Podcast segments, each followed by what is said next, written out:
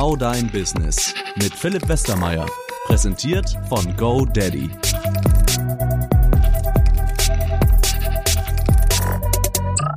Hier ist die allererste Folge von Bau dein Business.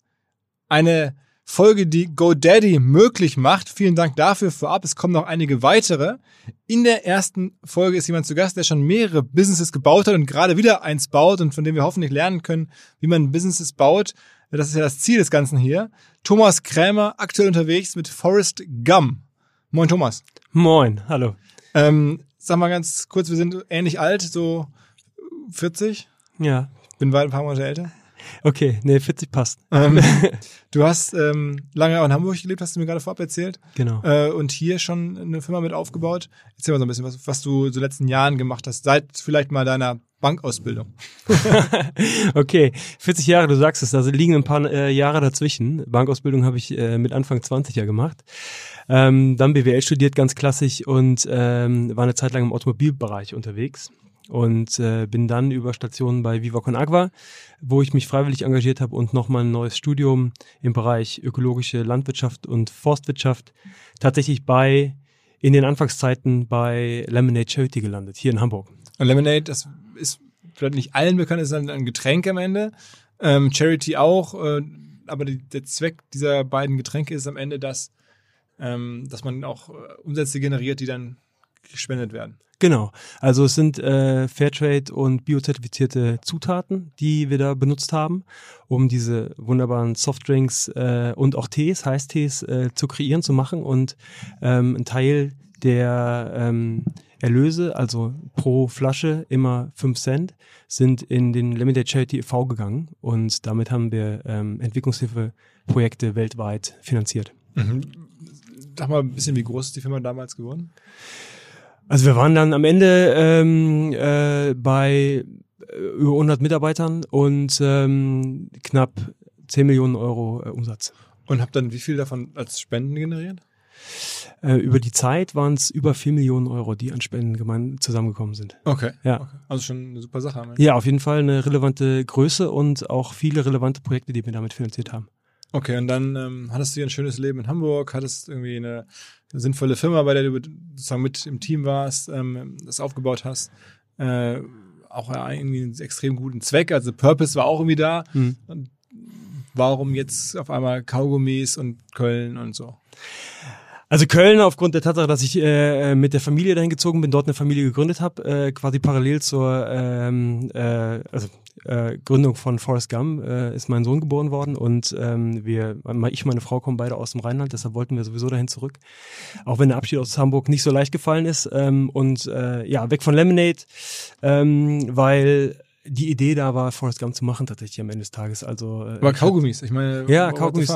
Ja gut, ähm, die die Inspiration für das Kaugummi hatte ich tatsächlich schon vorher sehr lange. Also ähm, äh, und habe irgendwann rausgefunden, das war schon im Studium, ähm, dass äh, eigentlich mal Kaugummi aus Baumsäften gemacht wurde. Das hat der Professor so in der, in der Vorlesung gedroppt und ich war eigentlich sicher zu der Zeit, dass es noch so ist, dass es halt eben ein natürlicher Kautschuk in Kaugummi steckt. Habe das dann gegoogelt, ähm, habe es mehrfach recherchiert und dann festgestellt, dass heutzutage Kaugummis aus thermoplastischen Polymeren gemacht werden und Polyisoboten, Poly- Polyvinylacetaten, das sind ähm, erdölbasierte plastische Stoffe, die ähm, so auch in Autoreifen oder Plastikflaschen vorkommen. Und die sind die Grund, die stecken in der Grundmasse von heutigen Kaugummi. Und nicht mehr das aus dem Baum. sozusagen. Genau, und nicht mehr der Saft auf dem Baum, so wie die Mayas es schon gekaut haben. Das habe ich dann, erstmal hat mich das schockiert und ich dachte, okay, krass, das weiß wirklich niemand. Also ich habe ja mit ein paar Freunden drüber gesprochen oder ähm, habe das dann eben auch in Artikeln recherchiert und die wenigsten Leute wissen wirklich, was in Kaugummi steckt und das hat mich dann ja ein Stück weit geärgert, aufgeregt, aber auch irgendwie so dafür, dazu inspiriert zu sagen, gut, wenn alle Leute das nicht wissen und die wenigsten Leute wirklich, glaube ich, Lust haben, auf Kaugummi zu kauen, ist für die wenigsten, äh, auf Plastik zu kauen, für die wenigsten appetitlich ist, da muss es doch eine Alternative zu geben. Und das war der Stein, der ins Rollen gekommen ist und der Anfang des Weges für Forrest Gump. Okay, und jetzt ähm, Wahnsinn, ne? was, was einen alles inspirieren kann. Ähm, und, und dann fangen wir da Reihe nach an. Dann hast du irgendwie recherchiert, wo kann ich jetzt sozusagen noch ursprünglich hergestelltes äh, Kaugummi herbekommen und dann bist du worauf gestoßen?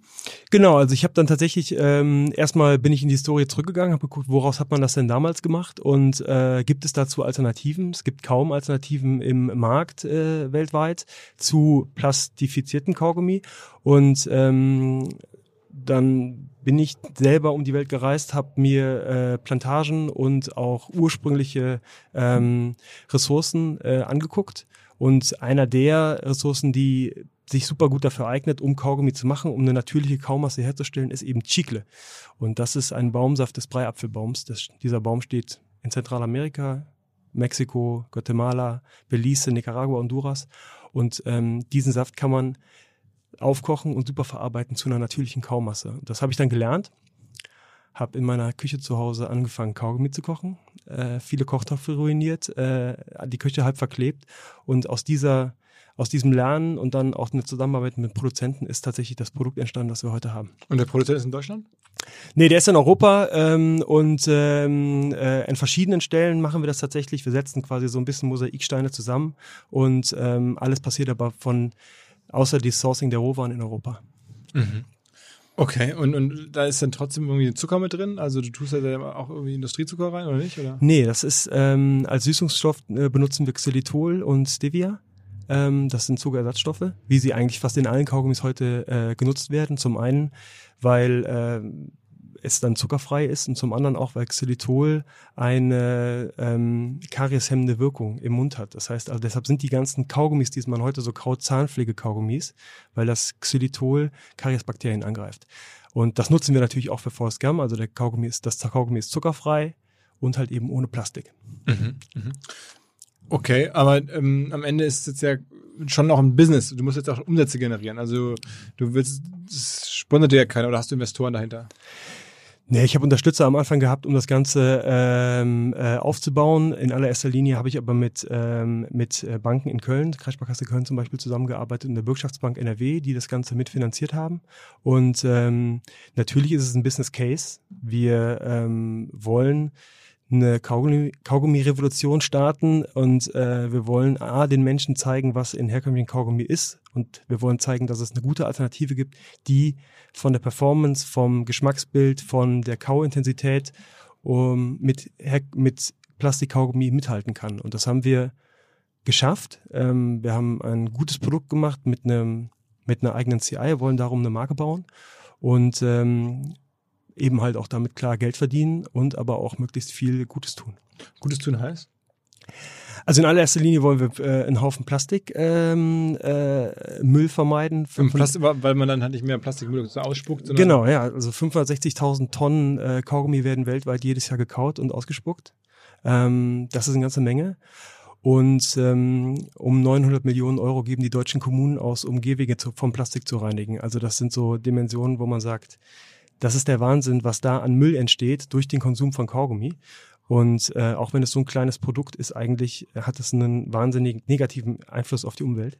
Das vermeiden wir zum einen und zum anderen beernten wir die Bäume, wo wir das Chigler rausziehen, nachhaltig. Das heißt, wir nehmen einen Teil des Saftes raus, lassen den Baum danach sich erholen und beernten ihn dann in der Zeit wieder so, dass er keinen Schaden nimmt. Das hat zum einen den Vorteil, dass der Baum dass es Sinn macht, den Baum nicht abzuholzen. Wir haben also, wir geben dem einen neuen Wert, ihn zu schützen. Und das hat vor allen Dingen auch den Zweck, äh, mit lokalen Communities zusammenzuarbeiten, mit ähm, äh, Menschen, die uns bei der Ernte helfen, die darum wieder ein Einkommen generieren und langfristig sich auf die Zusammenarbeit verlassen können. Wie viel Geld brauchst du denn bisher hierher, um schon mal so weit zu kommen, wie du jetzt bist? Also was haben dir die Banken da in Köln an Darlehen anvertraut? Das sind so ähm, Anfang sechsstellige Summen, die wir da. Das reicht schon. Also das äh, heißt, die mit wir so gemacht haben. 100, 200.000 Euro kommt man schon recht weit.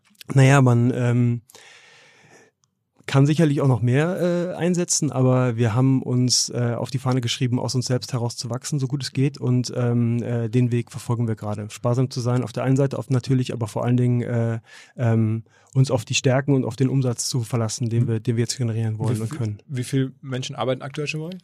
Ähm, wir sind insgesamt zu viert gerade und ähm, in Teilzeit zum Teil und auch in Vollzeit. Und verkauft jetzt schon an Händler? Ja. Ähm, wir ähm, haben gestartet gleich mit der Rewe Invest, ähm, Rewe Westdeutschland. Ähm, Famila Butnikowski haben unsere Produkte. Da hattest du ein bisschen den Vorteil, dass du die schon alle kanntest aus der Charity und, und Genau. Lemonade-Zeit. Also zum Teil kann ich die Leute schon ähm, äh, und zum Teil habe ich sie, habe ich die Menschen einfach kennengelernt und äh, die Einkäufer, die Partner kennengelernt und äh, überzeugt. Wir sind gerade bei äh, mit Rossmann in der Kooperation. Das heißt, wir sind in 400 Rossmann-Läden und ähm, äh, in Zukunft äh, bei Rewe to Go national. Und was kostet jetzt Michael, wenn ich jetzt an, weiß nicht, im Rewe bin oder im Rossmann bin, was kostet dann so eine Packung? 1,30 Euro. Das ist unser UVP. Das ändert sich ein bisschen, also mal 1,39, mal ähm, 1,29 so Und was in dem kostet Schnitt. ein, ein vergleichbarer schlechter Kaugummi, sag ich mal? Um einen Euro, also 90 Cent bis ein Euro, 1,10 Euro ungefähr. Aber wir reden von der, von der, von der Packung, ne? Also mit, mit wie viel sind da drin? Zwölf Stück oder so? 10 bis 12 Stück meistens, ja. Also wir haben 10 Stück äh, in der Packung, 20 Gramm. Und äh, meistens sind in herkömmlichen Kaugummi-Riegeln, je nachdem, es gibt ja diese großen Boxen, aber die meisten Riegel haben auch so ungefähr 10 Kaugummis drin. Also wir sind so 20 bis 30 Cent teurer als herkömmlicher Kaugummi. Also 30 Prozent teuer ist ja schon eigentlich, ein, ne, ist bei den kleinen Summen nicht ganz so stark, aber eigentlich ist es schon 30 Prozent teuer ist schon ein Wort eigentlich. Ne? Ja, klar, auf jeden Fall. Also wir haben äh, super gute Rohwaren, wir haben äh, einen Prozess, wo wir auf Nachhaltigkeit achten. Wir können es tatsächlich gar nicht günstiger machen. Und ähm, trotzdem sind wir noch kompetitiv im Vergleich zu herkömmlichen Kaugummi, der, der im Markt ist. Ähm, so ist zumindest das Feedback von den, von den äh, meisten Partnern, aber vor allen Dingen auch von den Kunden. Und ähm, tatsächlich verkaufen wir auch ganz gut. Also dementsprechend, äh, glaube ich, haben wir da den richtigen Preispunkt gesetzt. Wir machen halt einen Unterschied, indem wir wirklich ein nachhaltiges Produkt auf den Markt bringen und das Aber auch realisieren das die Menschen, dann, wenn jemand an der Kasse steht und ein Kaugummi mitnimmt, dann seid ihr da und dann ist da irgendwas anderes. Dann, dann sieht man ja im Zweifel auch erstmal, uh, das ist ein bisschen teurer oder Mhm. so. Oder habt ihr ein besonderes Logo, habt ihr einen besonderen Look? Was, was setzt euch ab? Also wir haben auch zum einen darauf geachtet, dass wir, dass wir ähm, äh, klar kommunizieren auf der Packung, was drin ist. Also dass wir plastikfreies Kaugummi sind, dass wir zuckerfrei sind ähm, und dass wir pflanzliche Zutaten verwenden. Das ist schon mal auf Also den ersten Blick Packungsdesign ist bei euch schon richtig wichtig. Total. Und äh, wir haben uns natürlich vorher auch angeguckt, wie ein Kaugummiregal aussieht und ähm, äh, haben uns die einzelnen Farbcodes angeguckt, die dort stehen und haben uns für ein Design entschieden, was sehr plakativ ist, bold und klar und deutlich kommuniziert, was wir als Marke sein wollen. Und das wird sich dann auch für den zukünftigen Sorten halt fortführen. Dieser Farb, dieses Farbspiel. Welche Sorte habt ihr denn jetzt? Minze, Mhm. aktuell. Nächste Woche ähm, äh, kommt eine kleine Sonderedition raus und ähm, äh, mit einem tollen Partner. Und ähm, genau, und so werden wir das Ganze weiterspielen. Genau. Aber kannst du nichts zu sagen. Kann ich gerne machen. Der Ähm? Wir werden das äh, offizielle Kaugummi des Wacken-Festivals. Und ähm, das heißt, wir bringen ein komplett schwarzes Kaugummi, innen und außen komplett schwarz, äh, schwarzes CI, ähm, unsere CI im Grunde genommen, aber dann auf Wacken äh, angepasst, so dass es für beide Partner super aussieht und ähm, äh, möglichst viele Leute anspricht, die da ähm, Lust auf so ein ganz, ganz besonderes Produkt haben. Das wird auch eine limitierte Edition werden ähm, und ähm, das Also ihr habt schon die Hauen wir Marketing nächste schon verstanden, also limitieren, Kollaborationen, ungewöhnliche Sachen machen. Wir müssen kreativ sein, weil wir äh, gegen einen äh, 35 Milliarden umsatzschweren äh, k- ähm, äh, Konkurrenten spielen. Also wir sind ja, wir wissen ja, also es hat einen Marktanteil von, von 8 80 Prozent in Deutschland, 45 Prozent alleine ist nur Wrigley's Extra. Wir müssen also ein bisschen was einfallen lassen. Wir können nicht einfach sagen, guck mal, wir sind jetzt hier die nachhaltige Alternative, sondern wir wollen schon eine lebendige Marke schaffen, die uns Spaß macht, die den Menschen draußen Spaß macht, äh, für die wir gerne stehen, beim Nachhaltigkeit, aber auch beim Branding. Und das haben wir in der umgesetzt bisher, finde ich. Und ähm, ja, das ist cool. Und Mhm. so soll es weitergehen. Und da gehören auch Kollaborationen zu. Und mit Wacken das jetzt mega. Wir werden pro Packung einen Baum pflanzen in äh, Honduras. Ähm, Wacken selber, die Wacken Foundation engagiert sich schon lange Zeit eben für nachhaltige Projekte. Daraus ist auch diese Idee entstanden.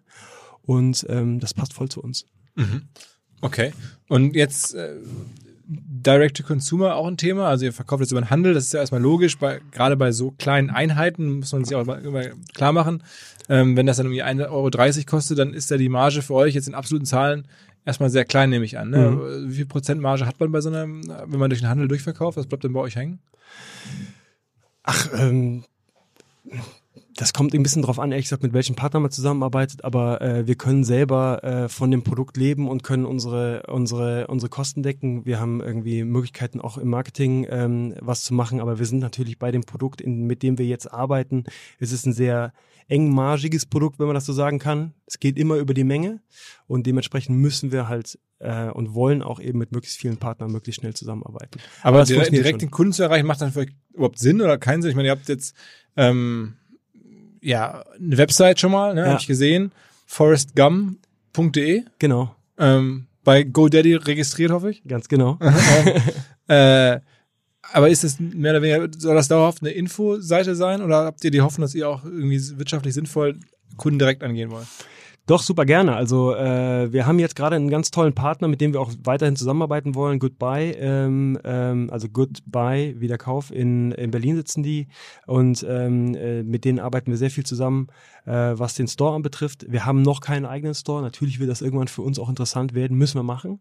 Ähm, das Konzept dahinter haben wir aber tatsächlich noch nicht. Wir sind ja quasi erst vor einem Jahr jetzt gestartet, haben uns sehr stark auf den ähm, Handelsmarkt äh, fokussiert und auf eben Online-Partner, mit denen wir zusammenarbeiten. Und ähm, in Zukunft wird es sicherlich so sein, dass wir auch eine eigene Website äh, kreieren, beziehungsweise einen eigenen Shop kreieren wollen und dort ähm, äh, das Ganze platzieren möchten. Aber, aber dafür das, müssen wir noch ein Konzept erarbeiten, so ein richtiges, wo wir sagen, da stehen wir voll dahinter, da haben wir Lust drauf. Aber macht das, kann man sich, ich kann mir kaum vorstellen, wie sich das rechnet, wenn man dann da irgendwie ähm, eine also nicht eine Packung dann irgendjemand schickt. Das, also muss ja dann schon irgendwie größeren Mengen oder so denken. Genau, ja. Also wir wollen Bundles, wir sollten dann Bundles kreieren oder wir, wir sind gerade dabei, das zu rechnen, wie man das machen kann, dass sich halt von, von der Logistik her lohnt, ne? Dass, äh, der, dass die Versandkosten und das ist irgendwie der wie war das denn bei deinen vorherigen Filmen? Da musste man dann auch, konnte man auch nicht eine Flasche Charity kaufen, dann musste man dann irgendwie eine Kiste oder, oder zehn Kisten oder sowas, ne? Genau, im Mehrwegbereich, äh, äh Mehrwegglas, äh, äh, Onlinehandel zu machen, ist ganz schwierig. Okay. Aber wir haben jetzt zum Beispiel bei, bei, bei Force Gum ja ein super Packmaß, ne? Also 20 Packungen ähm, zu verschicken wäre eigentlich kein großes Thema. Mhm. Aber es muss sich halt eben rechnen, es muss sich lohnen, die ganze Abwicklung muss sich lohnen. Und ähm, da arbeiten wir dran, dass wir das kreieren können. Aber ich habe da mega Bock drauf, direkt mit den Kunden natürlich zusammenzuarbeiten. Ähm, ähm, so dass es halt ins Konzept passt. War denn Forest Gum noch frei? Konntest du direkt wegregistrieren oder musstest du das irgendwie kaufen? Die DE schon, die kommen nicht, ja. Hast du es gekauft? Aha. Und was musste man da hinlegen? Das waren, ähm, ich glaube, wir haben, tatsächlich ging das noch, drei, dreieinhalbtausend Euro bezahlt oder so. Und wer hatte die? Ähm, konnte ich nicht richtig zuordnen. Also hast du dann irgendwie bei irgendeiner... Ersteigert, ja. Oh, okay, ja. Okay, okay, Ja, das war ganz gut, dass es noch geklappt hat.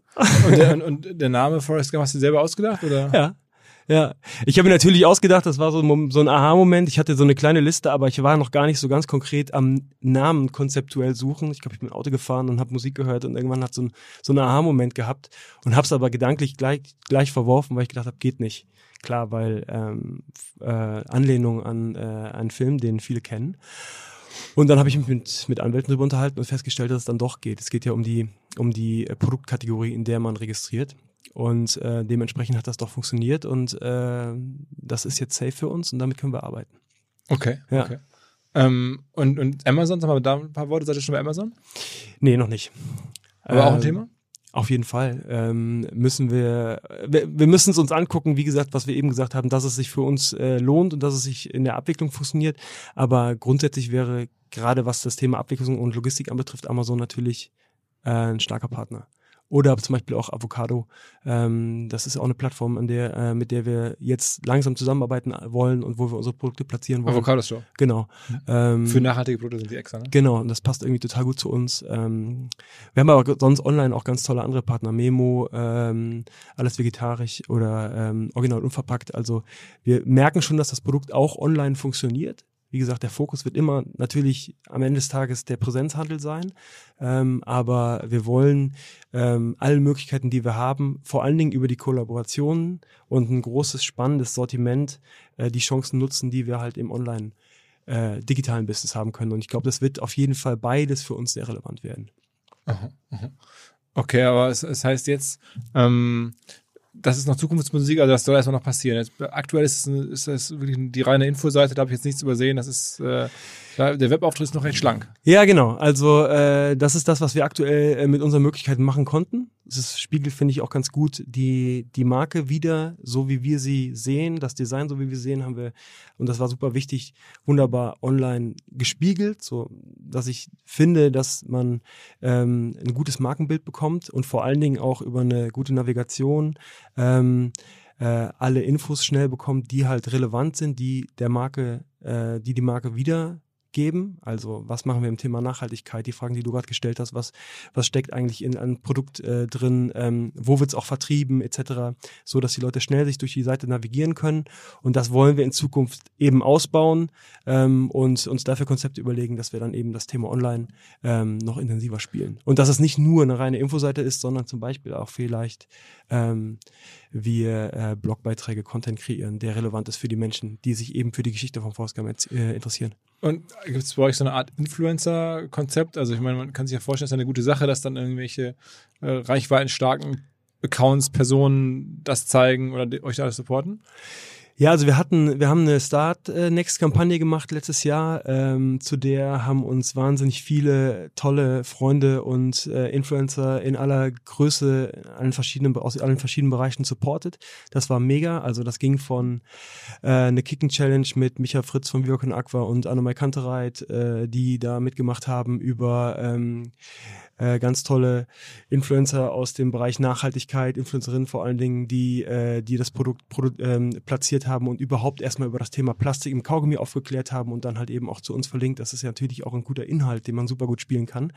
Ähm, das haben wir gemacht und jetzt wollen wir im Herbst auf jeden Fall auch nochmal eine Kampagne ähm, fahren mit, ähm, mit, mit Partnern online, die das Thema eben weiterspinnen für uns. Genau im Rahmen unserer Möglichkeiten. Mhm, mh. Aber das macht total Sinn für uns halt mit, mit Leuten, mit meinungsstarken Leuten äh, ähm, äh, zu kooperieren, äh, Inhalte aufzuarbeiten, zu produzieren und halt eben nicht nur die Marke in den Vordergrund zu stellen, sondern eben auch das Thema, bist du eigentlich darüber bewusst, was du konsumierst und hast du schon mal über Alternativen nachgedacht? Weil ich finde, das ist ein ganz wichtiger Aspekt. aber, aber würdest du jetzt anderen Gründern raten, die ähm, jetzt auch über, sagen wir mal, ein, ein Lebensmittelprodukt nachdenken, immer so erstmal ein Handel und dann vielleicht Amazon und dann einen eigenen Shop? Oder wie wäre so, es ein Tipp, den du geben würdest so? Mm. Oder im Food-Bereich oder ist das so eine Erfahrung, die du sagst? Ja, ich würde sagen, also äh, es macht total Spaß, mit dem Handel zusammenzuarbeiten, weil es, äh, weil, weil in verschiedenen Bereichen natürlich ein, äh, äh ein krasses Bewusstsein ähm, auch in den Einkaufsstrukturen, aber auch in der Geschäftsführung dafür da ist, dass man halt eben alternative Produkte platzieren sollte und auch alternative Produkte zu den großen Playern, äh, den marktbeherrschenden Playern irgendwie aufbauen sollte. Da erfahren wir ja super viel Unterstützung. Habe ich eben schon gesagt, mit Rewe zum Beispiel oder Rossmann oder aber äh, Famila Butni.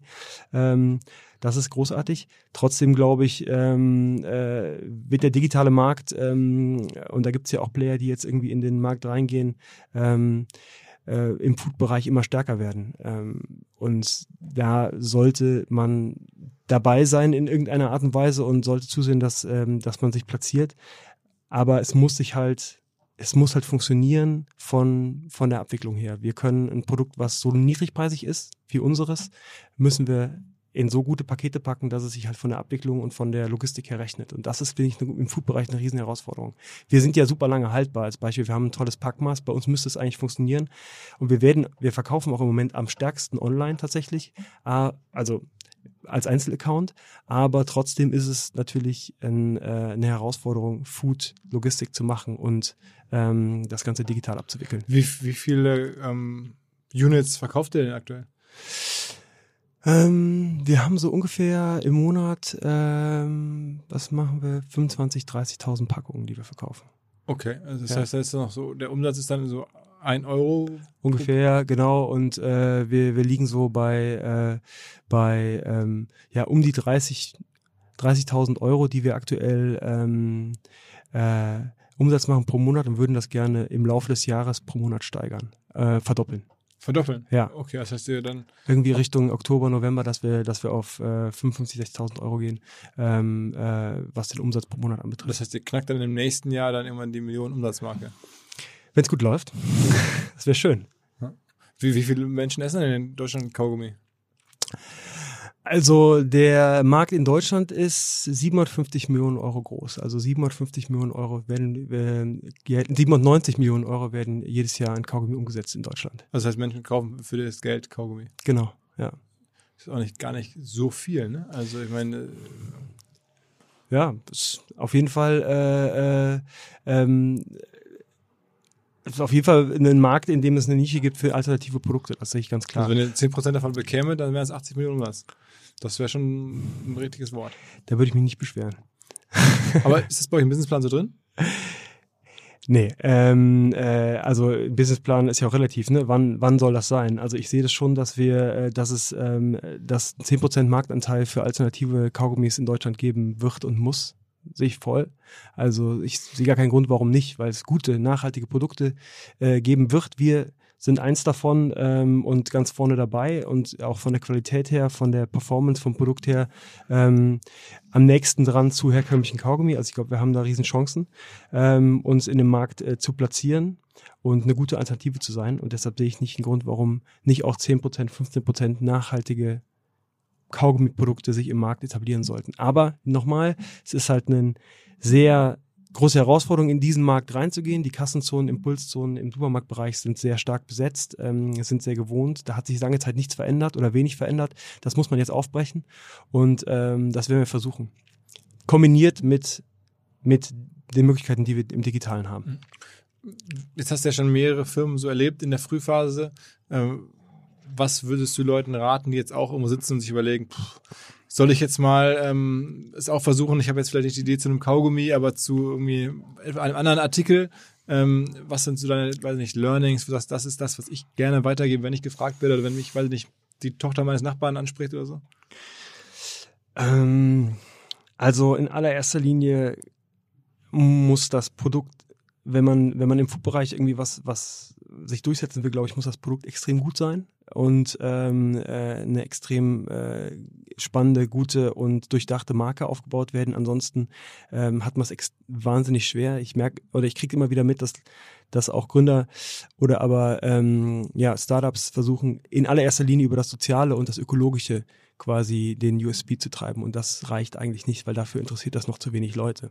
Man muss also ein wirklich gutes Produkt haben in allererster Linie und eine starke Marke und wenn man dann das sozial-ökologische noch mit reinbaut, auch wenn es vielleicht für einen persönlich das Wichtigste auf der Welt ist, so ist es für mich. Ich will gar nichts anderes mehr machen als nachhaltige Produkte oder Businesses aufbauen. Ist es trotzdem nicht genug, äh, nur damit zu spielen. Das heißt, das sollte an allererster Stelle stehen.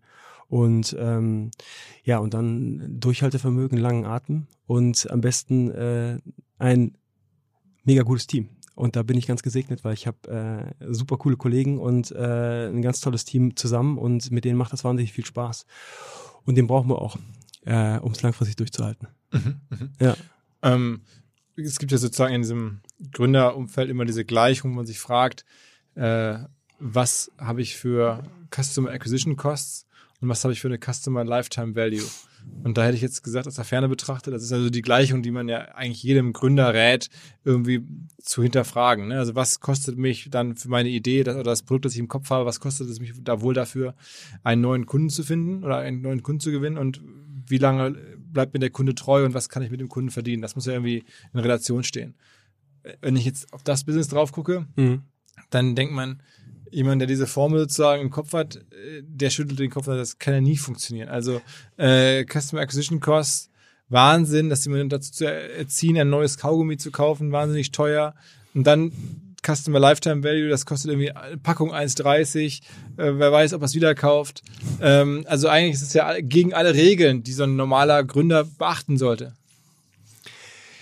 Ja, das ist die Frage, was, äh, wie wir den normalen Gründer definieren. Ich mache das aus Überzeugung. Ähm, ich glaube an den, das Segment und auch an das Produkt. Ähm, natürlich auch ein Stück weit an das, was wir bisher geschaffen haben. Und äh, ich glaube einfach, dass ähm, wenn wir aus dieser Perspektive an alle Sachen rangehen, die wir gründen oder die gegründet werden, dann werden wahrscheinlich irgendwie relativ wenige äh, sinnvolle verrückte ja. und äh, ja sinnvolle, äh, aber auch ja. verrückte und und und und äh, Dinge gemacht, die an die man erstmal nicht geglaubt hat. Ich glaube, die Formel macht total Sinn, wenn man die wenn das Business läuft, perspektivisch raufsetzt, um zu gucken, wie können wir uns optimieren an der einen oder anderen Stelle. Aber wenn man damit reingeht, ähm, ich mache was, was äh, mir von vornherein halt äh, diesen Mehrwert bietet und ich von vornherein abschätzen kann, in, in fünf Jahren mache ich da den Exit oder sonst was, dann ähm, würde relativ wenig äh, Spannendes, Nachhaltiges gegründet und dementsprechend ähm, gehen wir nicht naiv da dran. Wir haben das schon irgendwie mit einem guten Business Case hinterlegt, ähm, ähm, aber äh, es wird nicht einfach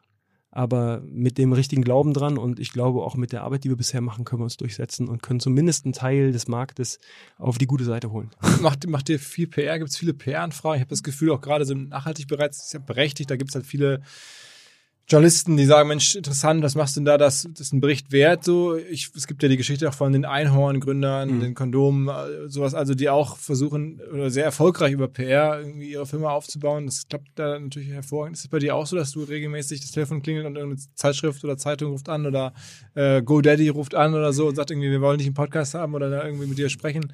Ähm, äh, hast du sowas regelmäßig? Ja, es kommt schon vor, auf jeden Fall. Also ich bin da auch extrem dankbar für. Wir hatten äh, einen Artikel in der FAZ oder der WDR hat ganz früh einen super Beitrag über uns gemacht. Ähm, äh, wir haben äh, mit von Mitvergnügen über Stadtmagazine und aber auch ähm, äh, Mopo oder Hamburger, ja, Mopo war es genau, ähm, äh, berichtet. Also es sind viele Zeitungen, die das Thema Plastik in Kaugummi aufgreifen, weil das eine News ist, weil das einen redaktionellen Inhalt hat, weil es halt auch einen Mehrwert hat und dann uns irgendwie mit in den Kontext bringen mhm. ähm, und über die Geschichte von Forstcam selber auch erzählen. Also das passiert schon ähm, und da sind wir sehr dankbar für.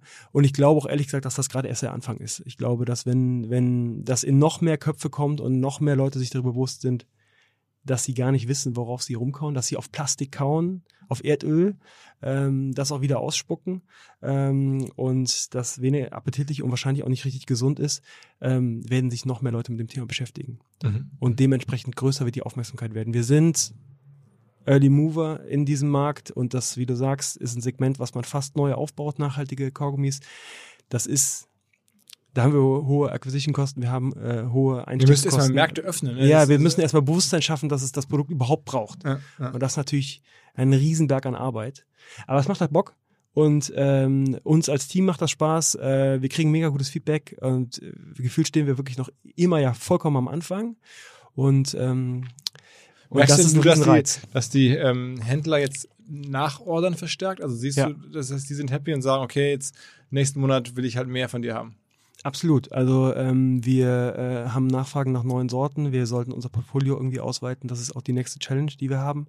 Ähm, äh, die Händler geben uns einen extrem umkämpften Platz, also ähm, ungefähr acht Prozent ähm, oder 8% des Umsatzes im Kassenbereich werden auf 1% der Fläche gemacht. Also der Impulsbereich ist hoch äh, lukrativ und rentabel. Also da muss man erstmal auch als, als, als verantwortlicher Category Manager sagen, ja, ich schmeiß was Etabliertes raus und stell was Neues Wie lange hat man in der Zeit, sich zu beweisen? Also wenn man da die Chance bekommt, lassen sie sich dann da einen Tag stehen und gucken, wie viel es gekauft haben und sagen, war zu wenig? Oder lassen, geben die dir drei Tage Zeit, dich auf so einer Fläche zu beweisen in der Kasse? Nee, das äh, kann ich noch gar nicht beantworten, weil wir ja gerade erst in den Testphasen sind. Ich hoffe, die geben uns länger Zeit. Nee, das ist schon, ähm, also man braucht eine Zeit äh, und man braucht als Händler ähm, sowohl online als auch offline äh, den Willen, dieses Produkt auch erfolgreich zu etablieren. Und äh, der Konsument, der in einem Bereich ist, in dem er so stark sich an bestimmte Marken gewöhnt hat, an bestimmte Produkte gewöhnt hat, braucht eine Zeit, um sich ähm, an, äh, um sich umzugewöhnen. Und das wissen die Händler aber auch. Was, was kannst du denn Also drei Tage reicht nicht. Du musst ein halbes Jahr, müsst du mindestens testen. Und das sind die aber bereit äh, auszuhalten, weil die hätten ja was anderes dahinstellen können, was dann mehr Umsatz erzeugt. Genau, aber wer weiß, wie, wie das sich in die Zukunft entwickelt. Und dadurch, dass viele Händler gerade sich in dem Bereich ausprobieren, ähm, äh, kann man auch ein Stück weit nicht sagen, ich verschließe mich dem total. Ähm, oder, und das ist ja auch das, was ich eben meinte, das Gute, dass viele Händler von sich aus sagen, ja, wir wollen Alternativen, wir wollen jungen Unternehmen mhm. die Chance geben, wir wollen Food. Das ist auch so ein bisschen die Hülle der Löwen äh, Einfluss, habe ich das Gefühl. Seit es die Sendung gibt, gibt es ganz viele neue Food-Startups, Suppen, alles Mögliche, die so ein bisschen diese ganzen Supermärkte irgendwie beleben. Also Total, ja. Und es ist ein wirklich ein Beleben. Es ist ein äh, äh, und es ist ja auch interessant, dass nicht alles aus einer Hand kommt, sowohl für den äh, für den Einkauf äh, als auch für den Handel als solches. Ich sagen, das, das ist schon strategisch. Das heißt, man hat auf einmal ein Argument gegen Wrigley zu sagen, wenn ihr uns nicht folgende Einkaufskonditionen zubilligt, dann nehmen wir halt noch mehr ab bei dem äh, Kollegen aus Köln mit den sozusagen nachhaltigen Gummis. Ja, ja. ja, kann gut sein, weiß ich jetzt nicht. Aber ich, aber äh, könnte natürlich, wenn wir eine relevante, wenn wir ein relevantes äh, die Kategorie ähm, zu einer gewissen Relevanz führen, wenn Natural Gum gekauft und nachgefragt wird, das ist natürlich Konsumentenentscheidung, also die Leute da draußen entscheiden, ob es soweit kommt. Äh, wenn sie es kaufen oder sich für eine Alternative entscheiden oder halt eben nicht. Und wenn wir das gemeinsam schaffen, dann kann das sicherlich auch eben strategisch ein Vorteil sein für den Handel. Gib nochmal Leuten einen Tipp, die jetzt zuhören und die vielleicht auch irgendwie an den Handel ran wollen, weil das ist ja deine Magic Source, dass du die schon alle kennst, aber du hast es ja auch mal aus dem Nichts aufgebaut, damals bei deinen vorherigen Firmen. Wie wendet man sich an so Einkäufer? Das sind ja auch am Ende die, die wirklich über den Erfolg einer Firma zum Teil gerade am Anfang mitentscheiden. Wenn du es schaffst, gelistet zu werden bei, bei Edeka, bei Rewe, Familia, wie sie alle heißen, Rossmann, dann hast du auf einmal eine wertvolle Firma, dann hast du gewonnen. Wenn die alle sagen, nehmen wir nicht, dann hast du gar keine Chance eigentlich. Mhm. Wie muss man sich da, schreibt man denen eine Mail, äh, ruft man da an, wie gibt es da eine Messe oder wie kommt man an solche Einkäufer ran?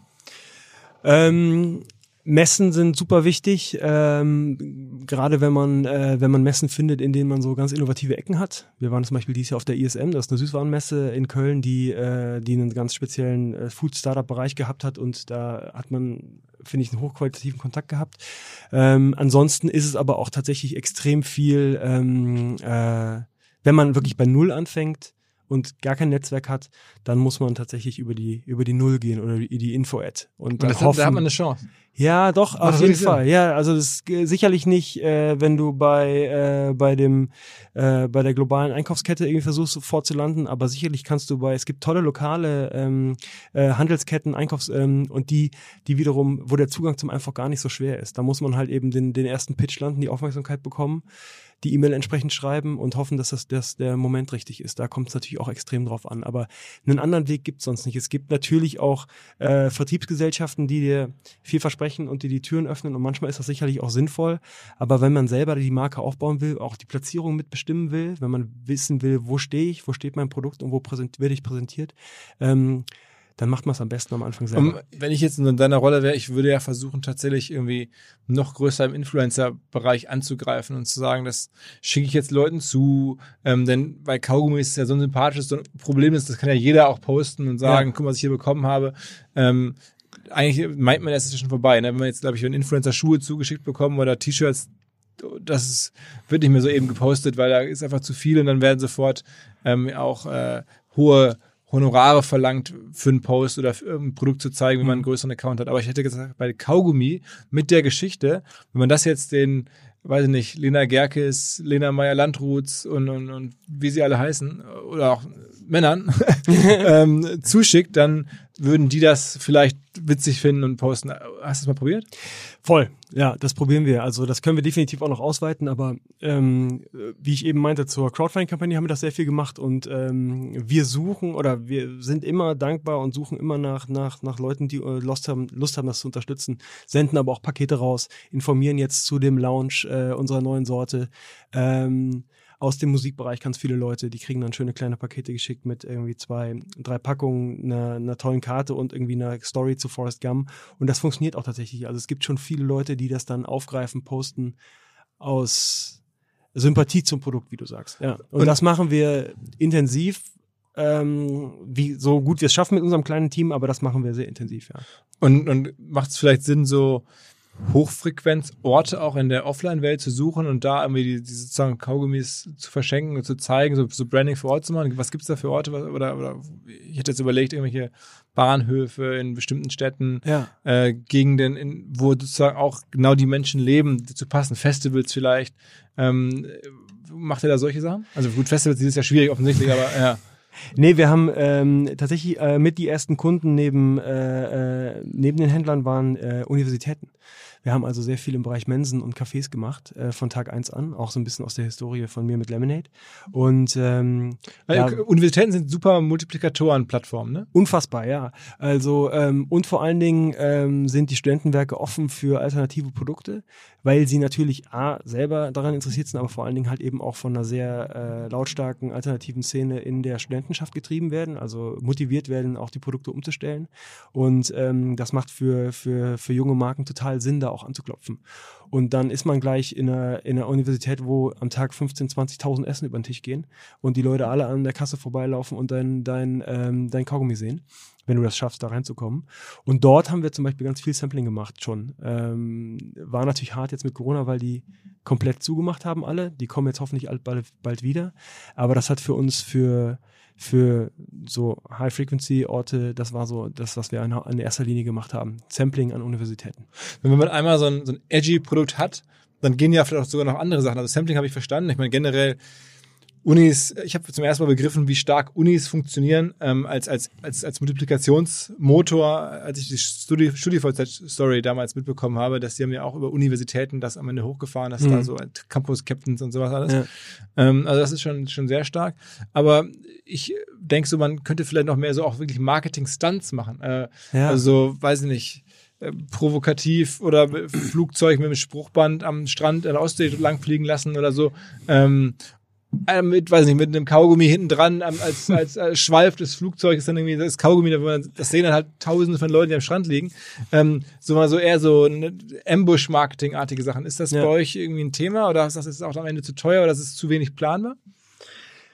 Ich glaube, dass äh, Ideen gibt's da viele, äh, aber ähm, ist eine Kostenfrage tatsächlich. Wir müssen halt irgendwie so ein bisschen mit den Mitteln, die wir haben, äh, möglichst kreativ sein. Wir haben zum Beispiel machen wir, ähm, das war auch Teil unserer äh, ähm, Crowdfunding-Kampagne, dass wir so Kaugummi-Cleanup-Aktionen machen, wo wir Kaugummi ähm, äh, zum einen vom Boden kratzen, aber auch mit verschiedenen äh, Farbtönen die ganzen Kaugummis mal markieren wollen, die auf der Straße kleben. Wenn du jetzt zum Beispiel vor deinem Supermarkt stehst, du siehst das ja gar nicht mehr, was da eigentlich alles auf dem Boden klebt. Wenn du die immer alle farblich machst und ein Bild draus machst, vielleicht ein kleines Kunstwerk mit verschiedenen Farbtönen, alle nur die Kaugummis verbindest miteinander, gibt es zum Beispiel, kann das ein mega geiles Bild äh, ergeben. Das ist zum Beispiel sowas, was wir low-cost extrem gut machen könnten. Ne? Oder machen werden jetzt noch. Und ähm, ja, dann ähm, das ganze Thema äh, Plastik äh, natürlich aufarbeiten, so dass wir halt irgendwie da versuchen, möglichst möglichst gut das plakativ zu spielen. Mit äh, ähm, das hat jetzt, glaube ich, nicht so viel damit zu tun, dass wir mit dem Flugzeug am Strand entlang fliegen. Das wäre richtig geil, aber das ist vielleicht auch ein bisschen pricey. Aber ähm, wir suchen immer wieder kreative Möglichkeiten, sowas zu machen. Vielleicht schaffen wir irgendwann mal einen Bungee-Jump mit Kaugummi oder sowas, wer weiß. Weil, das würde, das würde, würde ja eigentlich passen, ne? Ja, auf jeden Fall. Aber so sowas in die Richtung, ich meine, alles, was du mit Gummi und äh, Gummi zu tun hast, kannst du natürlich gut kombinieren, ne? Und, und kannst du gut irgendwie dann auch plakativ darstellen. Irgendwas, was sich Ewigkeiten durch die Stadt zieht oder sowas. Das, ähm, das wären Aktionen, die wir low budget machen könnten und dann halt möglichst viel Aufmerksamkeit dadurch, dadurch kreieren. Okay, okay. Ah, bin gerne für, für Inspiration und Ideen bin ich, bin ich sehr offen. Ja, also lass uns mal überlegen, was, was, was könnte man noch machen? Ich meine, ein bisschen vielleicht äh, ja, äh, nicht so einfach, das zu sagen, aber es gab mal so eine ähm, Dating-Plattform, die hat irgendwie auf diesem großen Plakat am Alex irgendwie auch mal so ein bisschen fishy Werbung gemacht, aber es hat wahnsinnig hohe Frequenz, ne, da am, am, Alex, da in Berlin. Ähm, und wenn man dann da sehr ungewöhnliche Sachen draufschreibt, ähm, dann kann das schon irgendwie funktionieren. Also man muss sich ja wahrscheinlich sehr, sehr hochfrequente Orte überlegen und überlegen, wo komme ich da jetzt günstig dran oder wie komme ich da günstig dran. Ja. Das Gute bei euch ist ja, erstmal so aus, aus ganz äh, strategischer Perspektive, du hast ja kaum Streuverluste. Kaugummi ist ja jeder. Ne? Also ja. das ist jetzt, das ist, du kannst eigentlich nichts falsch machen. Du, jeder, vielleicht bis, weiß ich nicht, 70 oder 60 oder so, ähm, nimmt ja ab und zu mal Kaugummi in den Mund. Insofern, ähm, da kannst du nichts verlieren. Das heißt, du brauchst einfach Masse. Ne? Ja. Ähm, Vielleicht gibt es jetzt gerade irgendwelche Flächen, auch in Corona-Zeiten, die nicht besetzt sind, die man günstig bekommen kann, wo jemand auch irgendwie vielleicht einen, einen ähm, äh, Werbeflächenanbieter mhm. Restplätze hat. Das war okay, mhm. komm, bevor ich die Restplätze äh, jetzt jetzt leer laufen lasse oder gar nichts habe oder Eigenwerbung mache, mache ich mal, tue ich eine gute Sache und helfe dir. Also ich ja. kann mir jetzt vorstellen, dass es sowas im Netz auch gibt, ne? dass ja. man da, da war auf Bannerflächen, dass irgendwie Verlage oder, oder größere Vermarkter einfach Bannerflächen ähm, frei haben, die sie jetzt während der Konjunkturkrise nicht so weggebucht kriegen, dass man dann da sagt, okay, weißt du was, komm, gib her, ich hau's drüber. Für dich ist es ja alles hilfreich. Also Total. Ähm, es ist ja nicht so, dass du sagst, naja, dann erreichen nur die falschen Leute. Es gibt ja fast keine falschen Leute und deswegen, also ich hätte jetzt auch gesagt, vielleicht mit Ströer mal sprechen im Bereich Außenwerbung. Ja. Die werden ja wahrscheinlich auch nach wie vor nicht alle Flächen wieder so ausvermarktet haben wie, wie vor der Krise. Ja. Dass ich vielleicht sagen, ist auch eine Kölner Firma, ähm, nehme ich dich mit. Ich glaube, das ja. könnte mir denen gut vorstellen, dass sie sowas machen würden. Ähm, nehme ich dich mal mit und auf ein paar äh, sozusagen Billboards mit drauf oder so. Ähm, also das wäre so jetzt vielleicht, dass man guckt, wo er hat auch jetzt gerade Corona zu irgendwie Ineffizienzen geführt, ne, wo jetzt irgendwie Lücken entstanden sind, ähm, die man gerade dann bekommt, wenn man halt jetzt eine, eine, so eine Underdog-Story hat Ja. und die sehr positiv ist. Ne? Die jetzt jeder gönnt dir ja, dass das funktioniert und äh, ich glaube, diese ganzen Werbevermarkter profitieren auch von dein, deinem positiven Image so ein bisschen mit. Ähm, ich glaube, das müsste man noch aktiver angehen. Also wenn jetzt ein OMR-Festival wäre, dann würde ich sofort sagen, lauf da mal drüber, da gibt es eine ganze Reihe von Vermarktern, die kann man direkt ansprechen und fragen. Aber man kann die auch irgendwie wahrscheinlich anderweitig kontaktieren und sagen, okay, ähm, wo sind Flächen frei? Ja. Ähm, gut, gleichzeitig ist halt die Frage, was ist dein Fokus? Ne? Ist der Fokus jetzt sehr stark auf, auf, auf solche ungewöhnlichen Marketing-Momente oder musst du dich wirklich darum kümmern, ganz präzise den Handel happy zu machen? Ne? Da glaube ich halt irgendwelche ähm, ja, kleinsten Details zu verbessern. Ich habe das so beobachtet. Ähm, je besser die Verpackung, je besser irgendwie man an der Fläche, also im Supermarkt dann irgendwie da steht, das weißt, du ja besser als ich, ne? Da hilft ja jedes kleine Element auf der Verpackung nochmal mehr und Voll. ähm, wenn, weiß nicht, irgendwas besser sichtbar ist oder besser lesbar ist oder mehr ins Auge fällt, ähm, oder man hat schräge Preise, ich weiß es nicht, wenn die Leute auf einmal stutzig werden, weil du irgendwie sagst, das kostet irgendwie, weiß ich nicht, 1,34 Mhm. oder so, hä, 1,34, was ist das denn? Und dann hat es einen Grund oder dann findet man da eine Story zu. Ähm, also ich versuche, du musst ja jede, jeden Millimeter quasi ausnutzen, den du bekommst und, und jeden Mini-Touchpoint, also sehr, also ich würde auch über sowas nachdenken, als ob man da mal einen, in, einen, weiß nicht, einen Cent für die Natur macht oder keine Ahnung, dass dadurch einen schrägen Preis dann bewusst macht, weil die meisten zahlen es ja eh irgendwie im Rahmen einer größeren Rechnung und damit Karte oder so. Also ich, ich weiß es nicht, aber da muss man, glaube ich, wirklich rein, wie schafft man das, ähm, diese Mini, Mini, Mini-Touchpoints, die man hat. Ähm, ich glaube, letzte, also ich bin jetzt immer so rum, ne? Also es ist ja ein bisschen die Idee des Podcasts, dass man sich ein bisschen brainstormt und äh, gerade so, man dachte ja auch zu diesen Kassensachen so, so Quengelware, ne? Also dass Kinder das häufig haben wollen. Ich Ja. glaube, er hätte den Verdacht, dass man vielleicht auch über einen, einen besonderen Zugang zu Kindern was schaffen könnte. Fällt mir jetzt spontan ein. Also ich, Ja. das, das, ja, ich habe selber welche und weiß genau, worauf die gucken. Ne? Also wenn man dann da irgendwie einen Feuerwehrmann drauf hat, der dann da irgendwie die, die Plastik aufmacht, sagt der Papa, warum ist denn der Feuerwehrmann? Dann sagt er, ja, der macht die Plastik vom Boden. Ja, das möchte ich gerne haben. Ja, okay, nimm mit. Also weißt du so, dass man oder guckt, was gibt's so für ähm, Sachen, die halt Kindern Spaß machen, weil die sitzen ja häufig im Supermarkt genau an der Kasse dann und gucken.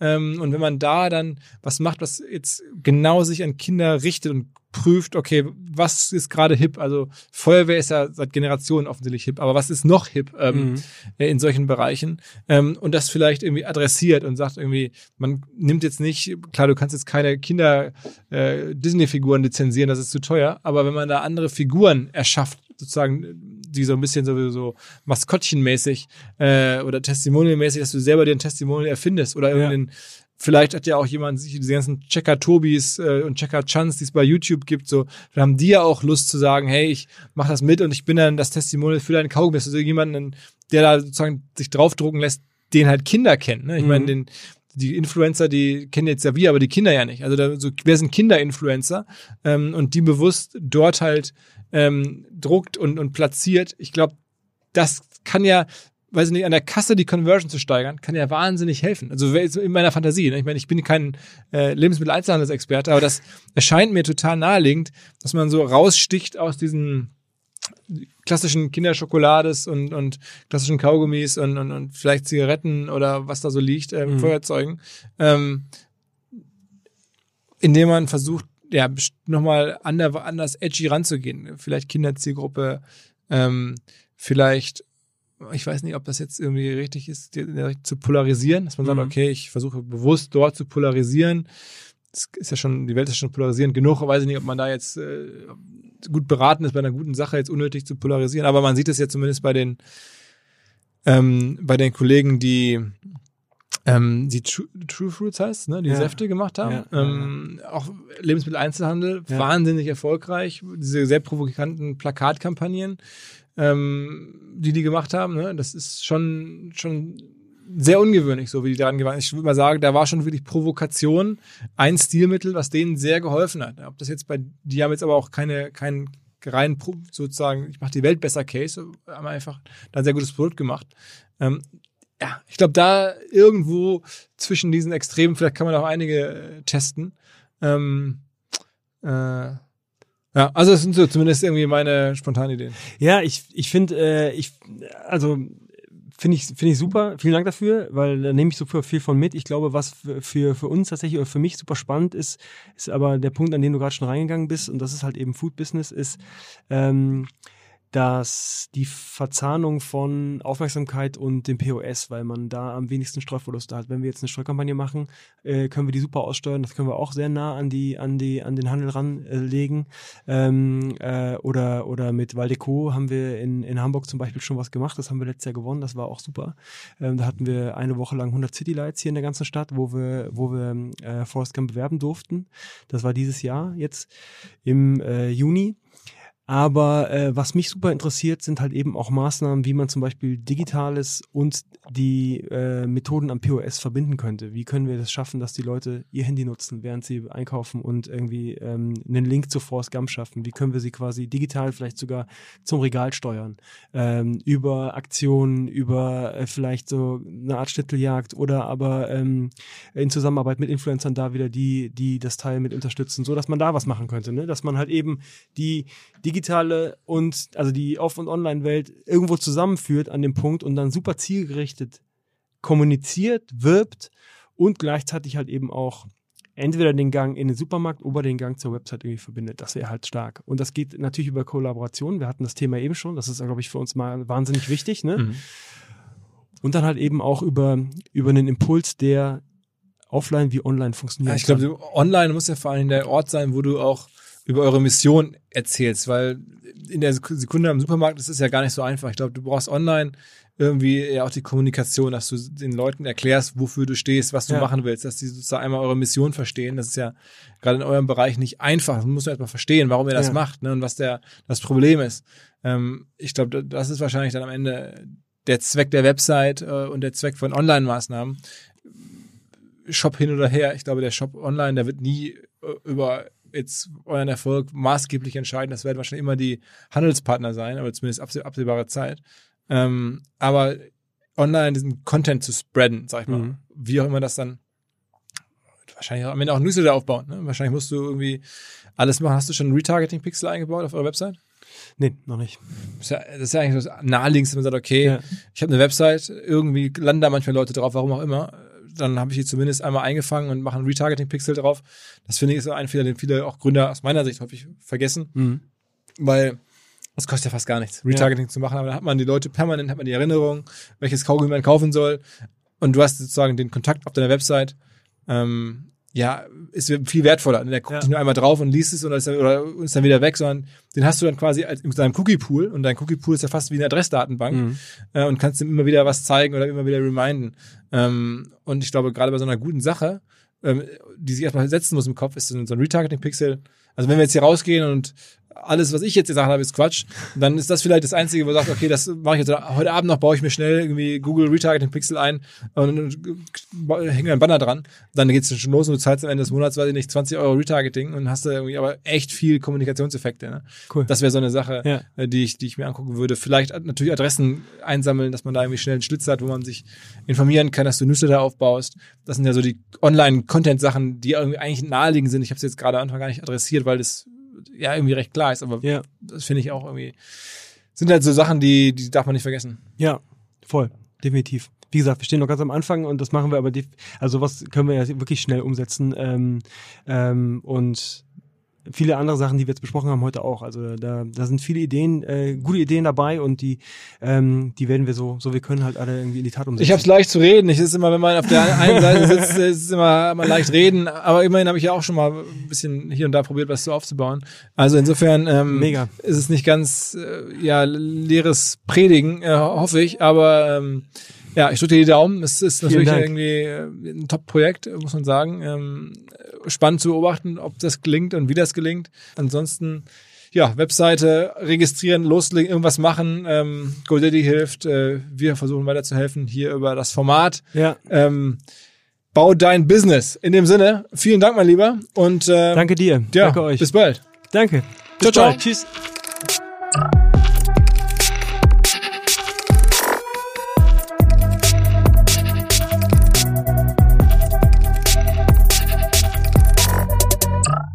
Dieser Podcast wird produziert von Podstars bei OMR.